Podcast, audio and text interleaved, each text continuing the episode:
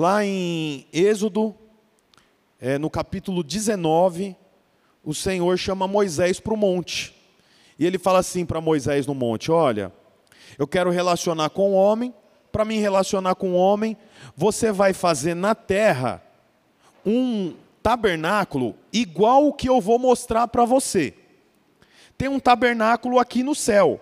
Eu vou mostrar para você e você vai fazer uma cópia na terra. E por intermédio desse tabernáculo eu vou relacionar com o homem. A Bíblia diz então que Moisés viu o tabernáculo celestial e fez uma cópia do tabernáculo celestial na terra. Esse tabernáculo celestial está descrito lá em Êxodo 24 e 25. Então esse tabernáculo ele tinha como que se fosse três cômodos, forma didática para que você entenda. O primeiro cômodo era a parte maior, que se chamava átrio. O segundo cômodo era o lugar santo, que era menor do que o átrio. E tinha um outro lugar menor ainda que se chamava Santo do Santo. Então, por intermédio desse tabernáculo, o homem relacionava com Deus. Mas tinha um detalhe: não era todos que podiam entrar. No átrio podia entrar todos que trouxesse uma oferta ou um sacrifício. Até o átrio. O primeiro cômodo. O segundo cômodo era o lugar santo. Só entrava o sacerdote para entregar o sacrifício. E o último cômodo era o santo do santo, que só entrava o sumo sacerdote uma vez ao ano, só. Não era um lugar frequentado. Por que não era um lugar frequentado? Porque só podia entrar o sumo sacerdote para representar toda a nação de Israel no dia chamado Dia do Perdão Nacional. Então ele sacrificava um animal, representava ali o povo e depois ele saía daquele lugar e só entrava de novo no ano seguinte para fazer o mesmo trabalho. Amém? Até aqui, irmãos? Deu para entender? Tudo isso está escrito lá em Êxodo. O, o livro de Hebreus é um resumo de Êxodo. Só que é na nova aliança. Êxodo está na velha aliança. Hebreus está na nova aliança. Então, é um paralelo entre as coisas que aconteciam lá no Velho Testamento e a nova aliança, ou seja, a nova forma de se relacionar com Deus. Então, eu quero ler para você e eu vou te explicar Hebreus 9, a partir do versículo 1. Diz assim: Ora, a primeira aliança tinha regras para a adoração e também um santuário terreno. Foi levantado um tabernáculo. Na parte da frente, chamada Lugar Santo, estava o candelabro, a mesa e os pães da presença. Por trás, por trás do segundo véu, havia a parte chamada Lugar Santíssimo. Então aqui ele não pôs o átrio. O autor de Hebreus colocou só os dois últimos pavimentos: o lugar santo e o santíssimo lugar, ou santo do santo. Aí diz assim: onde se encontrava o altar de ouro para o incenso e a arca da aliança, totalmente revestida de ouro. Nessa arca estava o vaso de ouro contendo o maná, a vara de Arão que floresceu e as tábuas da aliança. Ele está fazendo uma descrição do que, que tem nos dois pavimentos que eu acabei de falar para você. Lembra? Átrio. O átrio ele não está explicando. Lugar santo, ele está dizendo o que, que tem no lugar santo. E no santo do santo, ele está explicando o que, que tem também.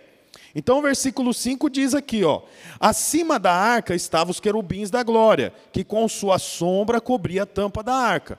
Porque no, no santo do santo tinha uma arca. Os irmãos já sabem, né? A arca da aliança. Essa arca da aliança era uma arca revestida inteira de ouro. E dentro dela tinha três objetos: um pote com o maná. O que é o maná? Aquele pão que caía do céu para que os hebreus comessem no deserto.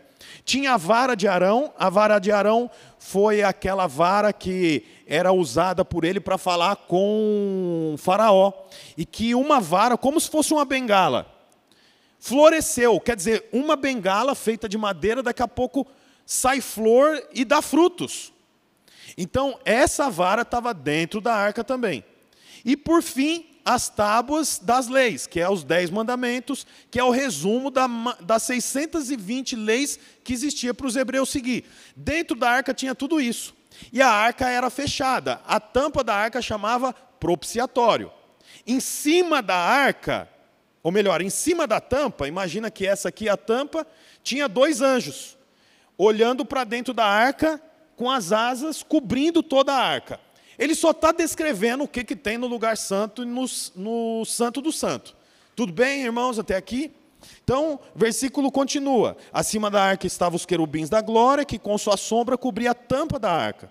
A respeito dessas coisas, não cabe agora falar detalhadamente. O que, que ele está dizendo? Olha, eu só estou fazendo um resumo mas o objetivo não é falar disso agora, então não dá tempo de falar detalhadamente. Aí ele vai para o versículo 6. Estando tudo assim preparado, os sacerdotes entravam regularmente no lugar santo do tabernáculo para exercer o seu ministério.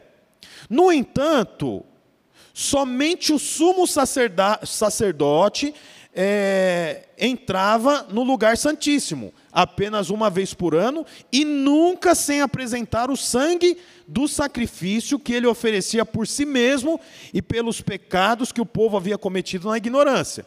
É o que eu acabei de falar. O lugar santíssimo era frequentado uma vez por ano pelo sumo sacerdote para trazer o sacrifício que purificava todos os hebreus. Esse sacrifício era feito uma vez por ano. Então, é importante você saber que uma vez por ano chamava Yom Kippur, o dia do perdão nacional, os hebreus paravam tudo que estava fazendo e era feito um, um sacrifício, né, para que o povo fosse perdoado. E então começava como se fosse uma nova história de mais um ano. E esse um ano, os hebreus pecavam, faziam coisas que não devia, daí chegava de novo o dia do perdão nacional no ano seguinte e o povo era perdoado. Portanto, você percebe uma coisa já, que o perdão tinha prazo de validade. Quanto tempo durava o perdão? Um ano. Depois tinha que renovar de novo esse perdão. Aí o texto diz aqui, é, versículo 8: Dessa forma, o Espírito Santo estava mostrando que ainda não havia sido manifestado o caminho para o lugar santíssimo, enquanto permanecia o primeiro tabernáculo. Isso é uma ilustração para os nossos dias, indicando que as ofertas e os sacrifícios oferecidos não podia dar ao adorador uma consciência perfeitamente limpa. Era apenas prescrições que tratava de comida e bebida e de várias cerimônias de purificação com água, essas ordenanças exteriores foram impostas até o tempo da nova aliança. Então, ó, veja bem, parece difícil de entender, mas não é. O que, que o autor de Hebreus está dizendo? Que todo esse procedimento, todo esse processo que eu acabei de explicar, ele era feito para manter os hebreus cerimonialmente puros mas não tinha poder para perdoá-los e transformá-lo, transformar os hebreus de bode em ovelha, como eu já venho falando há três domingos atrás. Quer dizer, o animal era morto, o sangue era aspergido sobre a, como eu disse, a tampa do, da arca da aliança, que é o propiciatório, e eles então voltavam a ter uma vida normal. Por quê? Porque eles estavam puros cerimonialmente, mas esse sangue, que é o sangue dos animais, não tinha poder para transformá-los. Portanto, veja, veja que interessante. Todo esse procedimento alterava uma série de coisas na vida deles, mas não tinha o poder de fazer o quê? De transformar a consciência. Isso que é o ponto que você tem que entender aqui hoje. Eu vou ler de novo aqui, ó, versículo 9. Isso é uma ilustração para os nossos dias, indicando que as ofertas e os sacrifícios oferecidos, olha lá, não podiam dar ao adorador uma consciência perfeitamente limpa. Então, quer dizer, eles faziam todo o procedimento, eles ficavam uma semana nesse processo, era um processo lento. Para você ter uma ideia, dois animais eram necessários para o dia do Yom Kippur. Na verdade, três. Um animal era morto pelo sumo sacerdote, por pecados pessoais dele. Porque ele não podia pegar o segundo animal, sacrificar para perdão da nação de Israel, se ele não tinha feito o primeiro por ele. Portanto, ele matava um animal e esse animal era o sinal de que ele agora estava purificado. Aí ele pegava o segundo animal, matava esse animal, entrava no último pavimento do tabernáculo e lá dentro ele representava toda a nação de Israel com o sangue do segundo animal. E o terceiro animal? O terceiro animal era um bode.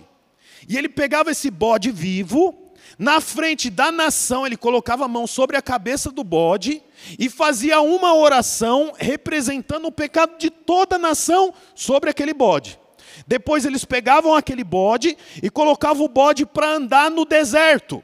E toda a nação ficava vendo o bode. Quando o bode sumia, eles entendiam que o Senhor tinha esquecido de todos os pecados que o sumo sacerdote havia colocado sobre a cabeça do animal. Deu para entender ou não? Difícil?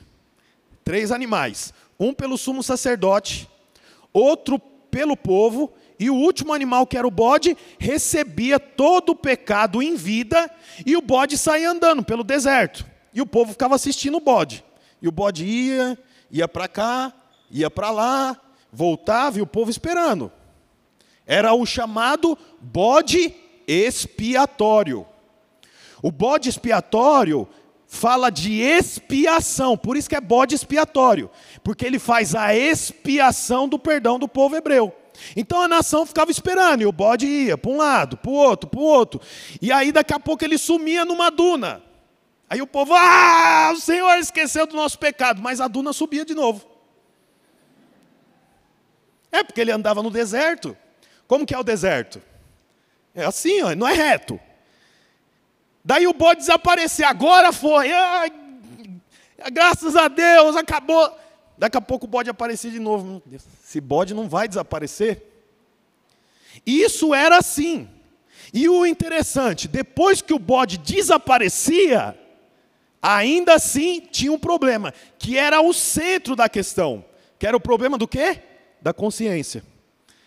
Por quê? Porque o sangue de animais não tinha poder para transformar o homem de dentro.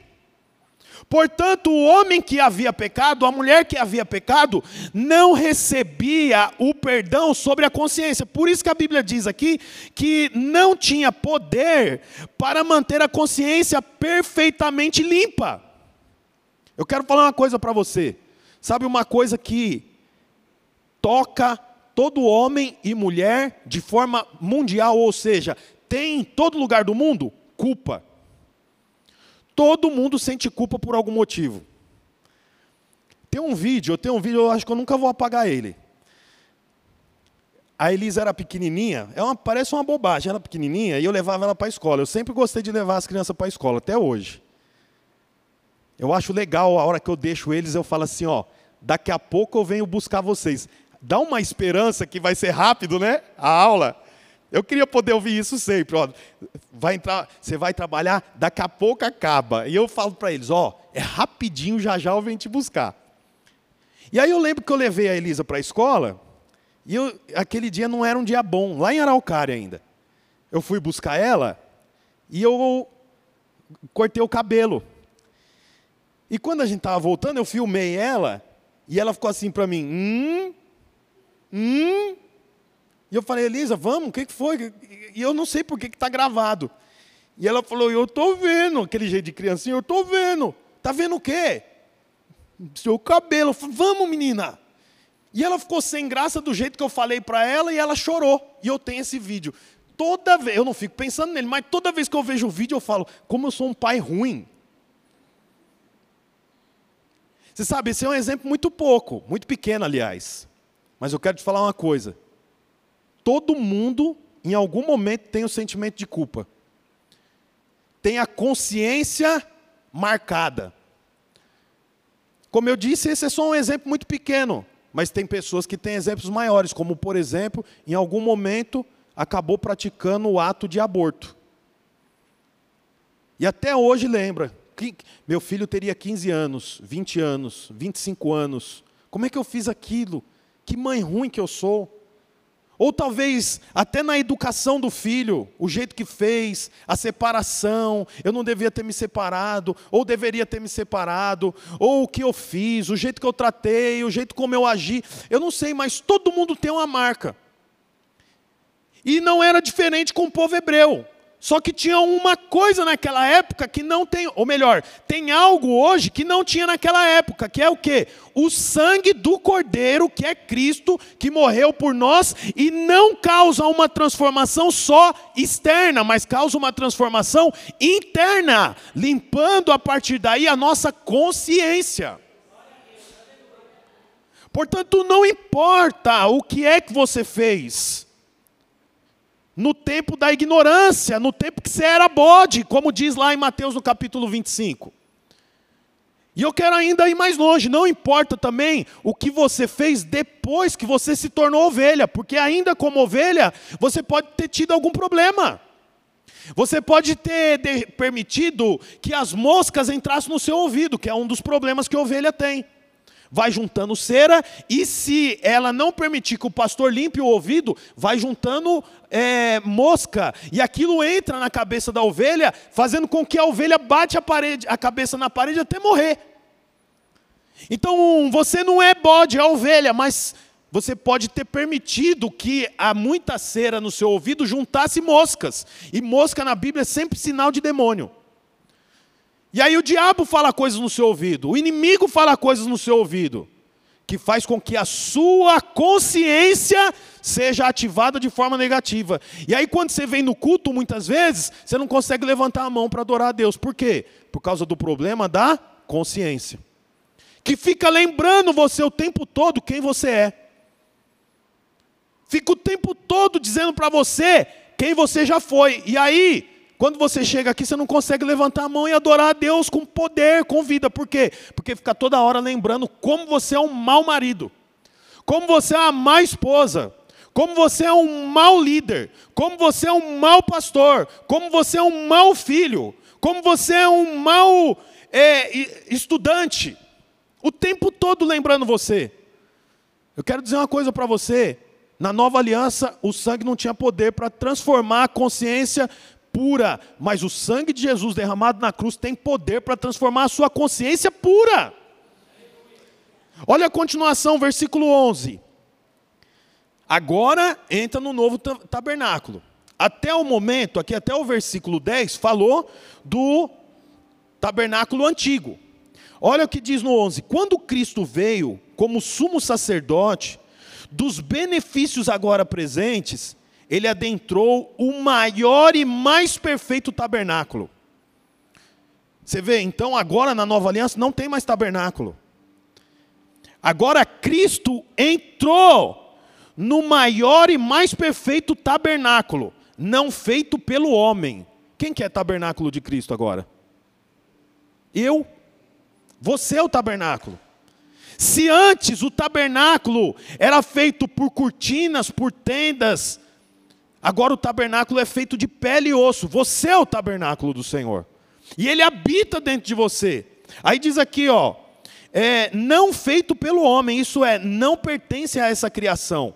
Não por meio de sangue de bodes e novilhos, mas pelo seu próprio sangue. E ele entrou no lugar santíssimo. O Senhor entrou no lugar santíssimo. O, o texto diz aqui: de uma vez por todas, e obteve eterna redenção. Ora, se o sangue de bodes e de touros e as cinzas de uma novilha espalhadas sobre os que estão cerimonialmente impuros os santificam, de forma que se tornam exteriormente puros, quanto mais o sangue de Cristo, que pelo Espírito eterno se ofereceu de forma imaculada a Deus. Olha agora, purificará a nossa consciência de atos que levam à morte. A nossa consciência é purificada, irmãos, porque Cristo diz que você é puro. A nossa consciência é purificada não por atos que eu faço, não há nada que eu possa fazer para purificar a minha consciência. A minha consciência é purificada pelo que Cristo já fez na cruz por mim. Portanto, você não precisa mais deitar na sua cama e ficar se remoendo, cheio de remorso, porque você se separou do seu marido quando sua filha tinha seis meses, você não devia ter feito isso. Eu quero dizer para você, você não devia ter feito mesmo, mas esse não é motivo para você ficar se remoendo, porque o Senhor já deu para você uma consciência purificada. Você errou, errou, e erro é erro mas o Senhor te aceita. E ele diz para você: não fica se remoendo. Lá em Jeremias, o texto diz assim: ó, eu é que tenho pensamento sobre vós, pensamento de paz. Tem versão que diz pensamento de bem e não de mal. Você vê que interessante. O Senhor, olha aqui para mim, ó, ouve isso. O Senhor não pede para você ficar olhando para você mesmo e pensando sobre você. Ele diz: Eu é que tenho pensamento sobre vós. Porque alguém pensa que se torna mais santo, mais crente, por gastar horas e horas fazendo viagens internas, observando o que, que tem dentro de você. Não adianta, não muda nada. Sabe, muitos coaches por aí falam que você tem que se conhecer a si mesmo. Mentira! Quanto mais você se conhece, pior você fica. Se eu buscar conhecer a mim mesmo, nunca que eu estaria aqui pregando, gente. Agora, quando eu busco conhecer o Senhor, aí eu sou capacitado. Portanto, pare de buscar o autoconhecimento e comece a buscar o conhecimento sobre o Senhor. Porque é Ele que tem poder para alterar a sua vida, você não tem poder. Se você puxar seu cabelo, você não tira o seu pé do chão. Isso só mostra que você não tem poder nem sobre você mesmo. Mas sabe, Cristo tem poder sobre você. Ele te dá uma consciência pura de atos de morte que foram estabelecidos lá atrás, de coisas que você fez, sabe, de, de delitos que você cometeu. Você errou, errou. Pecou, pecou. Mas nós não somos mais lavados por sangue de animais, nós somos lavados pelo sangue do Cordeiro, o único, o único. E o texto que nós lemos aqui, a Bíblia diz que o Senhor, Jesus, ele, ele foi ser crucificado porque ele quis. Deixa eu te falar aqui, ó. Tem uma grande diferença entre os bodes, novilhos que eram usados para o sacrifício. Eles não tinham opção. O dono puxava o animal e o animal era sacrificado, eles não tinham autonomia. Mas se engana quem pensa que Cristo foi assassinado. Cristo não foi assassinado, ele se entregou para a morte. Prova disso é que quando os acusadores chegam para Jesus, e Jesus está com os discípulos, e eles, por serem soldados romanos que viviam em Jerusalém, eles não conheciam Jesus, porque eles eram de Roma. Aí eles param e falam assim: Quem aí é Jesus? Nós viemos prender. Aí qual que é a resposta de Jesus? Sou eu. A hora que ele fala, sou eu, toda a frota de soldados cai no chão. Só porque ele disse, sou eu. Você acha mesmo que alguém poderia prender Jesus e matá-lo? De forma alguma. Ele se entregou. É por isso que a Bíblia diz que ele foi como um cordeiro ao matadouro, sem fazer um pio, por mim e por você. E ele não foi só para que eu parecesse puro, ele foi morto para que eu me sentisse puro. Isso muda tudo, viu, irmãos? Uma coisa é você parecer limpo, outra coisa é você se sentir limpo. Vou falar para as mulheres, elas vão entender bem, porque eu vejo às vezes algumas postagens, quando as mulheres vão no cabeleireiro, faz a unha e tira a sobrancelha, o que, que elas postam lá? Voltou a dignidade, não é? Elas não colocam assim? Eu vejo as postagens. Aí põe assim a mão, fazendo bumerangue assim, ó. A sobrancelha limpinha, para a gente olha, né, a gente que é homem fala, mas o que, que significa isso? É exatamente o que eu estou falando. Elas se sentem limpas. Você sabe, o sangue de Jesus não foi derramado para que eu parecesse limpo. O sangue de Jesus foi derramado para que eu me sentisse limpo. E você sabe que todo dia o diabo quer te lembrar do que você foi e do que você fez. Tem uma história de Martinho Lutero que ele é acordado e ele vê o diabo num papel do lado da cama dele escrevendo todos os atos falhos dele. Você fez isso, você fez isso, você fez isso, você fez isso. Aí ele falou assim para o diabo: escreve aí no final também, todos pagos. E é isso que nós temos que crer, irmãos. O Senhor morreu pelos pecados que eu cometi, pelos que eu ainda cometerei. Isso faz de mim alguém limpo, ainda que o meu vizinho queira me lembrar quem eu sou, ainda que a minha sogra queira me lembrar quem eu sou, ainda que a minha esposa, o meu marido, os meus filhos queiram me lembrar quem eu sou. Agora, pai, você vem falar isso para mim? E quando eu tinha 12 anos, você não lembra o que você fez, não, por mim? Que você me maltratou, que você fez isso? Ainda que os seus filhos queiram lembrar quem você é, você tem que saber que o Senhor morreu na cruz por você e a velha natureza acabou. Foi com Cristo na cruz. Você sabe o tabernáculo da velha aliança, ele era inferior ao tabernáculo de hoje. O tabernáculo de hoje não é esse prédio, irmãos, não se iluda. Toda benfeitoria que nós fazemos no prédio é para você. Toda benfeitoria feita no prédio é para o homem. Não tem nada a ver com Deus. A fachada é para chamar a atenção de quem? Do homem. Trocar as cadeiras por cadeiras mais confortáveis não tem nada a ver com Deus, tem a ver com o homem. Colocar um projetor maior não tem nada a ver com Deus e nem é para ser espiritual. É tem a ver com o homem que senta aí, com a mulher que senta aí. Portanto, o tabernáculo não é esse prédio, o tabernáculo hoje é eu e você. Inclusive, o tabernáculo lá da velha aliança era coberto por quatro peles, quatro peles até pele de peixe. Da mesma forma é o tabernáculo atual, que aí você, nós somos cobertos por peles, muitas camadas de peles. Isso é só para mostrar que nós somos o tabernáculo hoje. E o tabernáculo da velha aliança é inferior ao, ao tabernáculo de hoje, por quê? Primeiro, era terreno. O tabernáculo hoje é celestial, eu e você somos seres celestiais. Ainda que você não creia nisso, nós somos seres celestiais. Nós estamos na terra, mas não fazemos parte dela. Você sabe, o tabernáculo da velha aliança era inferior, porque ele era cópia de uma coisa maior. Porque Moisés viu no céu, o Senhor mostrou para ele. O tabernáculo era inferior, deixa eu te falar aqui, ó, o tabernáculo da velha aliança era inferior por quê? Porque o povo não tinha acesso. O acesso era só para o sacerdote e para o sumo sacerdote.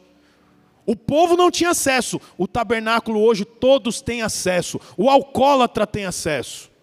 O bandido tem acesso. O político corrupto tem acesso. O homem que traiu a esposa tem acesso, todos têm acesso ao novo tabernáculo. Por quê? Porque sou eu. A partir da hora que eu declaro que eu sou filho de Deus, eu me torno tabernáculo. Ah, mas e o que você fez? Olha, deixa eu te falar. Existe consciência e maldição. Perdão. Existe consequência e maldição. Uma pessoa que fez algo ruim vai pagar pelas consequências, sim ou não? mas a cruz levou a maldição. Vou te explicar melhor. Um homem que traiu a esposa, e a esposa descobriu, agora ela se separou dele, sim ou não? Separou. Os filhos não querem mais ver o pai. O nome disso é o quê? Consequência. Mas esse mesmo homem se converteu. A conversão dele levou ele a pedir perdão para os filhos. Os filhos já não vê mais ele da mesma forma. Então você percebe, há consequência, mas a maldição acabou. Quando você entende que Cristo morreu na cruz por você, a maldição é acabada. A consequência fica, porque a consequência é algo daqui de onde nós moramos. Se eu correr e bater com a cabeça na parede, eu tenho consequência, sim ou não? Da mesma forma é o pecado, existe consequência. Eu roubei um carro e fui pego. Não adianta chamar pelo favor e pela graça da nova aliança. Eu tenho que ser preso. Mas você sabe, alguém pode se converter na cadeia.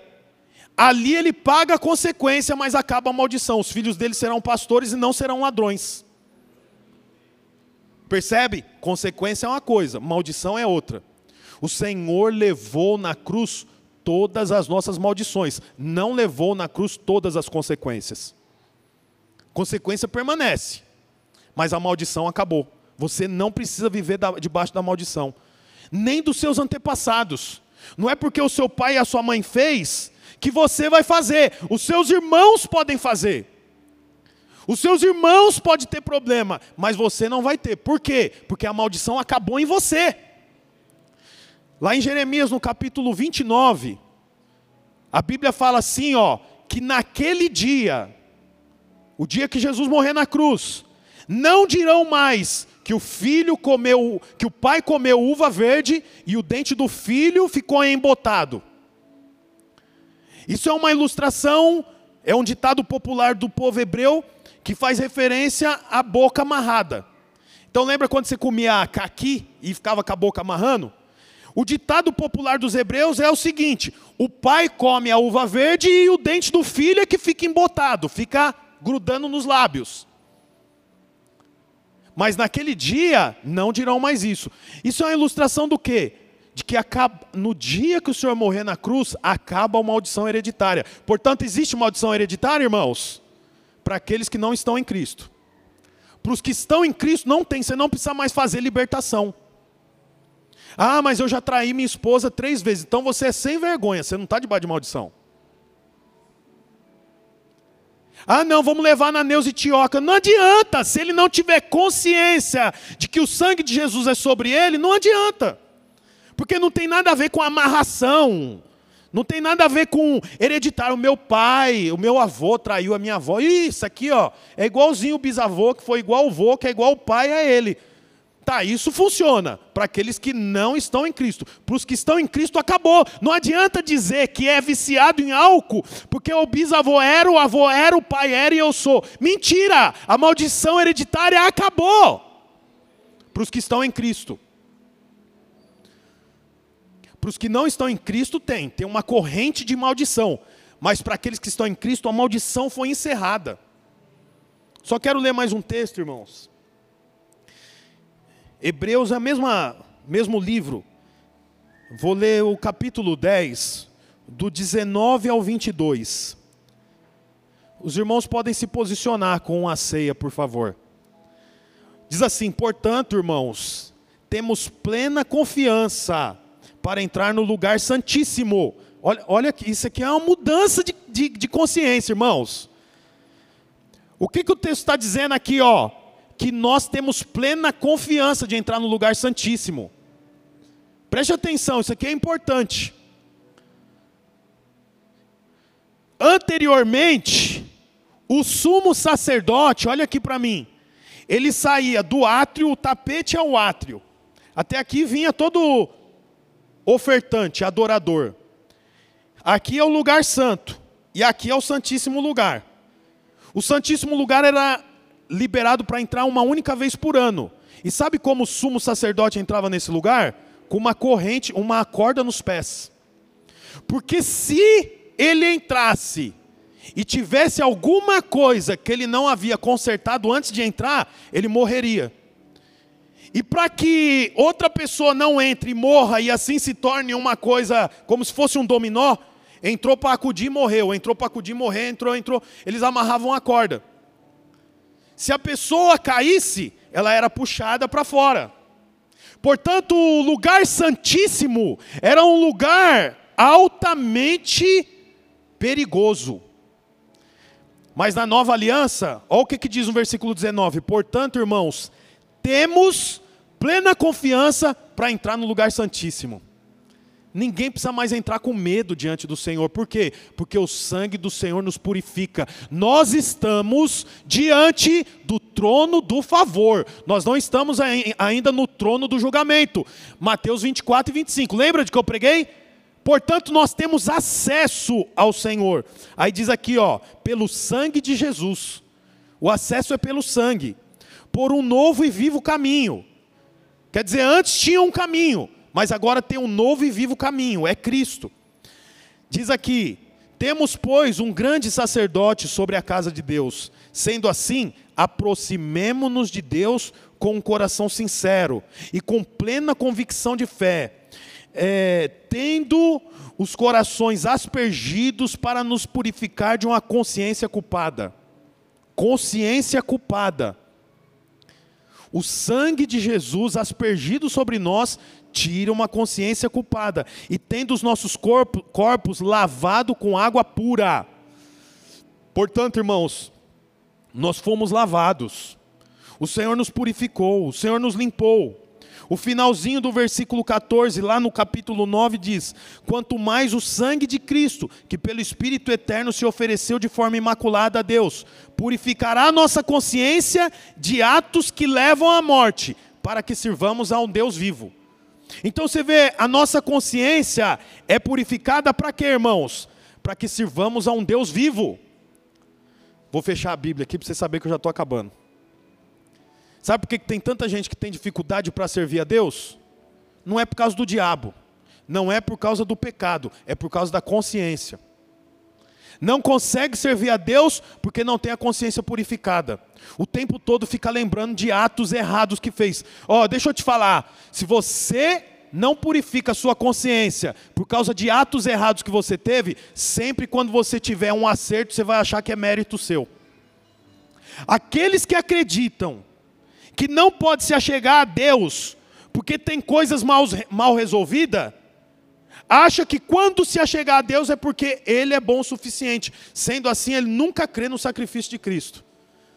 Eu quero falar para você que nós nunca, nunca estaremos bem o suficiente para entrar diante do Senhor, na presença do Senhor. Nós só fazemos isso por causa do sangue. Estava pensando essa semana, por que, que tem tanta gente que não quer ser líder de célula? Por que, que tem tanta gente que não quer se disponibilizar para liderar uma célula? Se é uma coisa tão abençoada, você vê as pessoas sendo transformadas.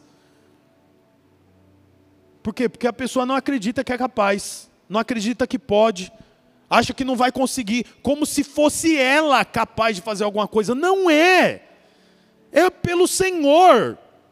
Você nunca vai ver um agricultor na frente da árvore fazendo força, chacoalhando a árvore para ela dar fruto. O fruto vem pela seiva. Em você tem a seiva do Senhor. O fruto vem não é porque você faz algo, é porque tem seiva do Senhor em você. Você pode prosperar não é porque você trabalha muito, você é, pode prosperar porque a seiva do Senhor está sobre você. Olá, você acabou de escutar mais uma de nossas pregações. Eu quero aproveitar e te fazer um convite para que você venha aqui nos conhecer pessoalmente em um dos nossos cultos. Também aproveite e nos siga nas redes sociais para mais informações. Deus abençoe e até mais.